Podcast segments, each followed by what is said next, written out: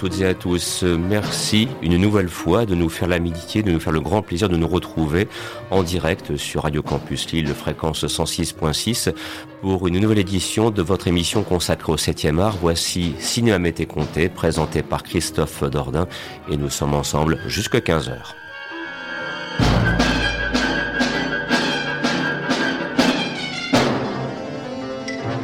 Dans le cadre de cette 22e édition, nous allons vous proposer pendant une heure un voyage dans l'univers de la science-fiction un genre cinématographique qui a donné tant de belles réussites qui ont tant marqué l'esprit de génération de cinéphiles. Et je vous propose justement de commencer tout de suite avec un extrait de la bande originale du film Total Recall. Nous allons nous plonger dans les rêves de Doug Quaid, interprété par Arnold Schwarzenegger dans ce film réalisé par Paul Verhoeven et qui était sorti en 1990 sur les écrans. La partition que vous allez entendre est signée du grand Jerry Goldsmith. Excellent après-midi à l'écoute de ce programme.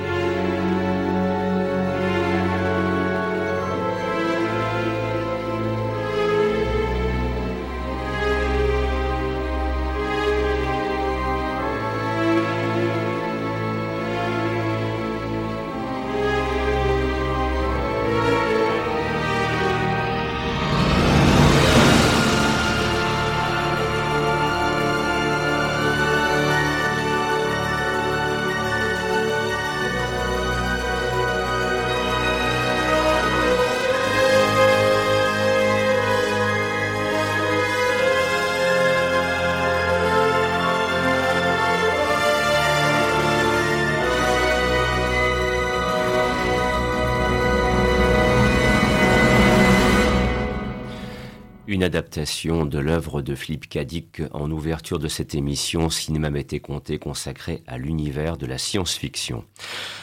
Et nous allons maintenant commencer notre voyage avec euh, un premier thème qui va nous permettre justement d'évoquer euh, des œuvres cinématographiques qui, parfois à l'époque de leur sortie dans les salles obscures, ont été très largement et malheureusement sous-estimées Tel est le cas par exemple de Starship Troopers, sorti en 1997 sur les écrans. Ce film réalisé par Paul Verhoeven fut interprété à l'époque comme étant un film fasciste et c'est vrai que lorsqu'on le regarde aujourd'hui avec le recul du temps, on se rend compte qu'il y a eu une très belle erreur d'interprétation de la part de certains des critiques qui avaient découvert ce film au moment de sa sortie en salle. Et c'est vrai qu'avec Paul Verhoeven et Starship Troopers, nous avons affaire à un film qui est à la fois sous-estimé en tant qu'œuvre majeure de science-fiction, mais aussi un film qui, par certaines de ses caractéristiques, se veut quelque peu iconoclaste du genre.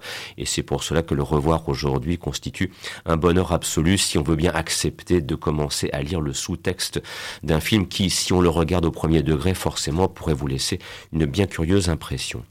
Et puis, euh, nous enchaînerons ensuite avec euh, cette autre partition musicale qui nous permettra de retrouver Jerry Goldsmith et de préciser que pour Starship Troopers, la partition, elle, a été composée par l'excellent Basil Polidoris. Nous nous intéresserons ensuite au troisième volet de la première saga de la planète des singes, en l'occurrence Les évadés de la planète des singes, film réalisé en 71 qui constitue donc l'acte 3 de cette saga qui a tant marqué les esprits.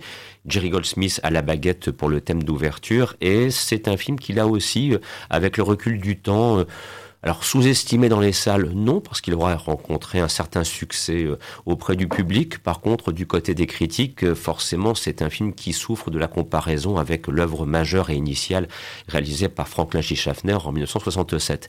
Et pourtant, et pourtant, quand on regarde aujourd'hui Le Secret de la planète des singes, on mesure que là aussi, eh bien, la seconde trilogie euh, réalisée cette fois il y a maintenant une dizaine d'années, eh bien, lui doit beaucoup.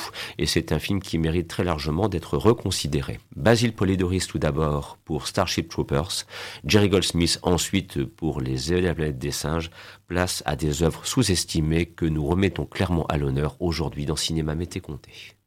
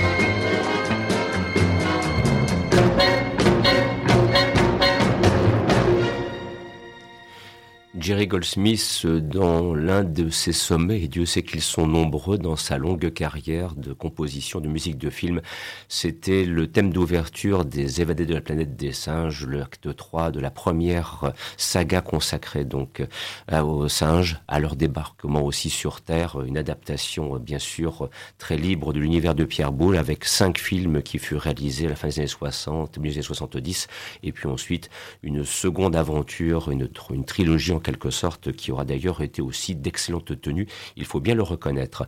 Je vous rappelle que vous êtes sur Radio Campus Lille, fréquence 106.6, Christophe Dordain avec vous jusqu'à 15h pour Cinéma Mété Comté, une édition consacrée donc à un voyage dans l'univers de la science-fiction, et ce voyage, nous allons le poursuivre inévitablement avec une incontournable saga. Alors, euh, au moment de préparer cette émission, je me suis posé la question de me dire, alors, euh, est-ce que l'on va revenir au temps ancien de la première trilogie, celle qu'on a découverte, euh, c'était la fin des, 70, fin des 70, pardon, sur les écrans français, en 77 pour être tout à fait précis. Eh bien, je me suis dit, après tout, essayons un petit peu de de remettre en lumière euh, cette deuxième trilogie qui fut euh, largement décriée à l'époque. C'est vrai qu'en 99, lorsque sortait La menace fantôme sur les écrans, euh, il y avait quelques esprits grincheux, des grincements de dents qui estimaient que par rapport à la première trilogie, il y avait un chemin qui avait été pris qui n'était pas forcément celui que l'on attendait. Et puis euh, le temps a fait son œuvre et même s'il y a beaucoup de défauts à signaler euh, dans cette deuxième époque entre guillemets de l'œuvre de George Lucas, il faut reconnaître que celle-ci a repris maintenant de la valeur, peut-être d'ailleurs aussi en le reconsidérant avec la troisième trilogie sortie il y a maintenant quelques années sur les écrans sous l'impulsion entre autres de Gigi Abrams. Alors euh, je vous propose tout d'abord un extrait de la bande originale du film La menace fantôme partition musicale, bien sûr composée par John Williams, et c'est le thème d'Anakin que l'on pourra entendre. Et puis ensuite, ce sera le love theme, le thème d'amour tiré du second volet, l'attaque des clones.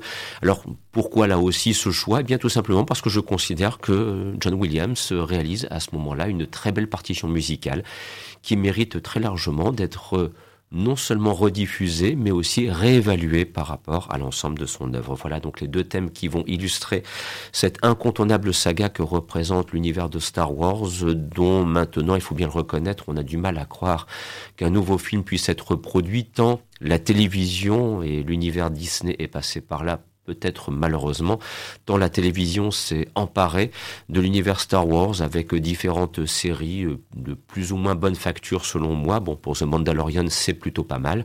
Mais euh, voilà, euh, on se dit que est-ce qu'un film maintenant pourrait être proposé? On a un petit peu le sentiment que non et que cette époque-là est révolue et au fond, c'est peut-être pas plus mal comme cela. Ceci dit maintenant, replongeons-nous dans la menace fantôme. C'était en 1999.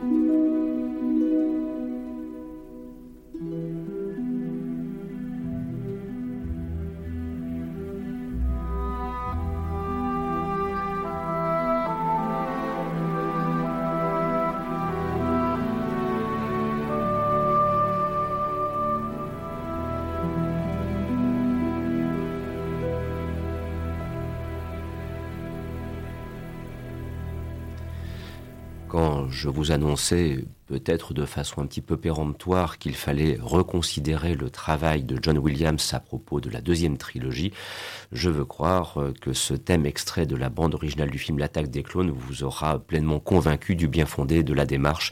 Voilà, pour moi, c'est de la grande musique de film et aussi une très belle illustration de la science-fiction au cinéma tel que nous l'aimons, à travers une incontournable saga qui a tant marqué des générations de cinéphiles, avec maintenant neuf films au compteur, indépendamment bien évidemment des séries télévisées qui ont été produites et de poursuivre euh, notre évocation euh, de cet univers de la science-fiction en, glissant aussi un petit peu vers le, le petit écran. C'était inévitable, vous en doutez, vous le savez, ça fait aussi partie de notre culture à la fois cinématographique et télévisuelle.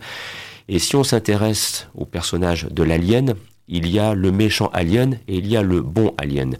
Du côté du méchant alien, c'est la télévision notamment qui l'a bien illustré, quoique le cinéma aussi l'ait fait très souvent, mais je tenais absolument à vous faire entendre euh, le thème d'ouverture de la série télévisée Les Envahisseurs, partition composée par Dominique Frontière, parce que dans le registre du méchant alien qui tient absolument par tous les moyens à annihiler la race humaine pour la supplanter, le moins qu'on puisse dire, c'est que avec cette série télévisée produite à la fin des années 60 par Queen Martin et interprétée avec brio par Roy Tines, nous avons affaire à une référence absolue dans le genre. Et puis, euh, c'était le contrepoint idéal d'évoquer ensuite des aliens bien plus sympathiques, bien plus gentils, bien plus bienveillants, dirait-on.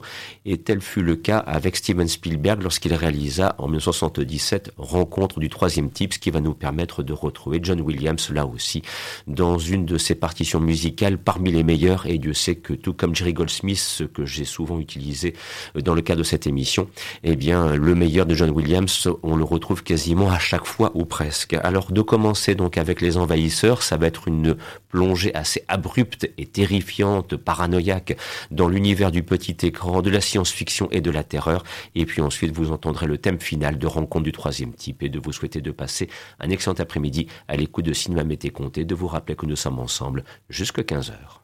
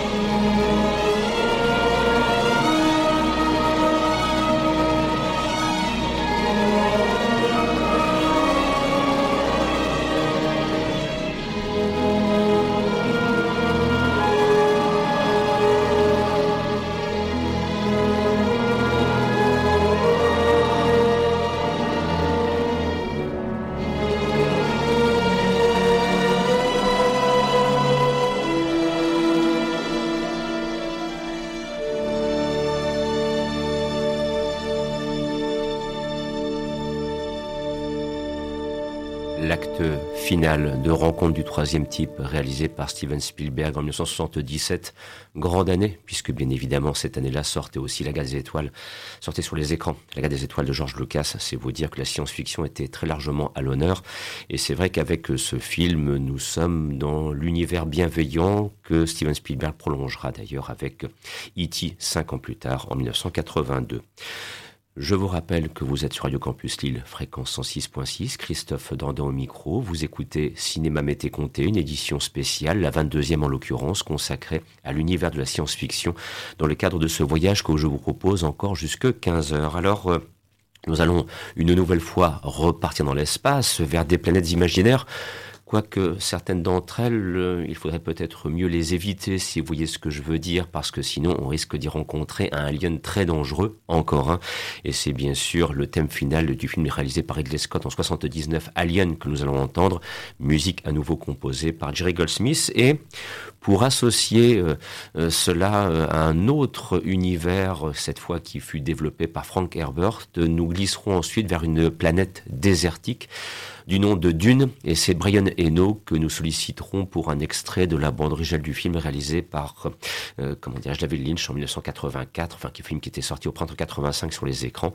Et c'est vrai qu'il me semblait heureux d'associer une planète imaginaire, mais de terreur, avec le Alien de Ridley Scott et une planète imaginaire peut-être un petit peu plus positive, quoi qu'il faut la conquérir, en l'occurrence, et c'est le cas donc avec le film Dune réalisé par David Lynch, d'ailleurs de préciser que Denis Villeneuve eh bien, aura réussi un prolongement euh, tout à fait convaincant, euh, dont on espère d'ailleurs que l'acte 2 devrait sortir très prochainement dans les salles obscures, et nous l'attendons avec une impatience non dissimulée.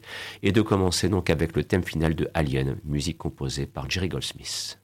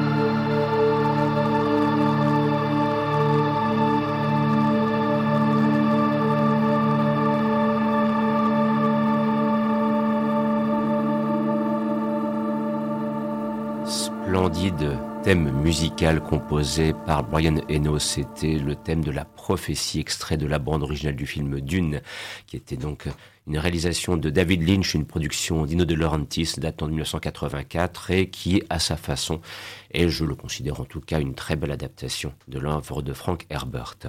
Nous arrivons dans la dernière ligne droite de cette émission. Euh, il y a encore un petit peu de place pour quelques épopées spatiales. Alors, euh, des épopées spatiales qui peuvent parfois tourner au désastre.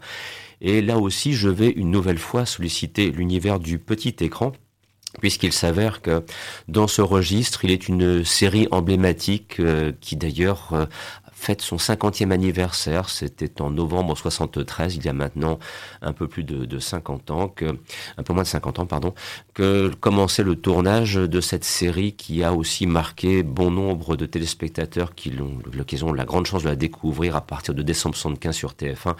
Je fais bien sûr référence à Cosmos 1999. À sa façon, une œuvre de science-fiction, une épopée spatiale, euh, cette base lunaire alpha qui se retrouve propulsée dans l'espace suite à une catastrophe nucléaire, plus de 300 personnes à bord de cette base qui vont tenter de survivre, et une partition signée Barry Gray que vous allez entendre dans quelques instants. Et puis ensuite, nous glisserons vers le retour cette fois au grand écran avec euh, Star Trek. Bien sûr, on pourrait penser à la série télévisée de la fin des années 60, mais j'ai souhaité vous faire entendre le thème composé par Jerry Goldsmith, une nouvelle fois, me direz-vous, mais c'est ainsi. Jerry Goldsmith et science-fiction sont étroitement associés pour le film réalisé par Robert Wise en 1979 et qui, dix ans après l'arrêt de la série, célébrait le grand retour de Capitaine Kirk et de ses acolytes, cette fois dans une version épopée spatiale de très grande tenue, même si le film à l'époque d'ailleurs n'a pas toujours été très bien compris parce que jugé peut-être un petit peu trop philosophique par certains. Quoique en le revoyant maintenant, ça reste, ça demeure une œuvre de très grande distraction. Voilà, donc ce sont les deux thèmes que je vous propose d'entendre et puis un troisième viendra ensuite se glisser, mais j'aurai l'occasion de vous en reparler dans quelques instants. Tout de suite, retrouvons John Koenig et les Alphans, Cosmos 1999.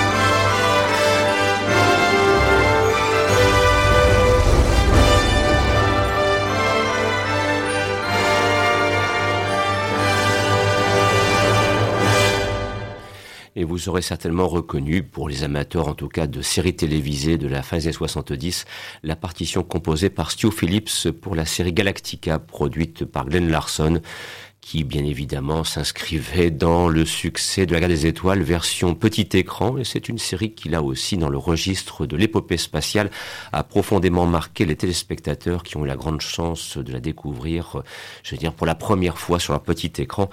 Dieu sait que c'était un sacré voyage. Nous arrivons au terme de cette émission. À partir de 15h vous retrouverez le Skylab sachez que la semaine prochaine c'est Christophe Colpart qui pour la première fois assurera la présentation de ce programme avec une émission entièrement dédiée au compositeur français Vladimir Kosma.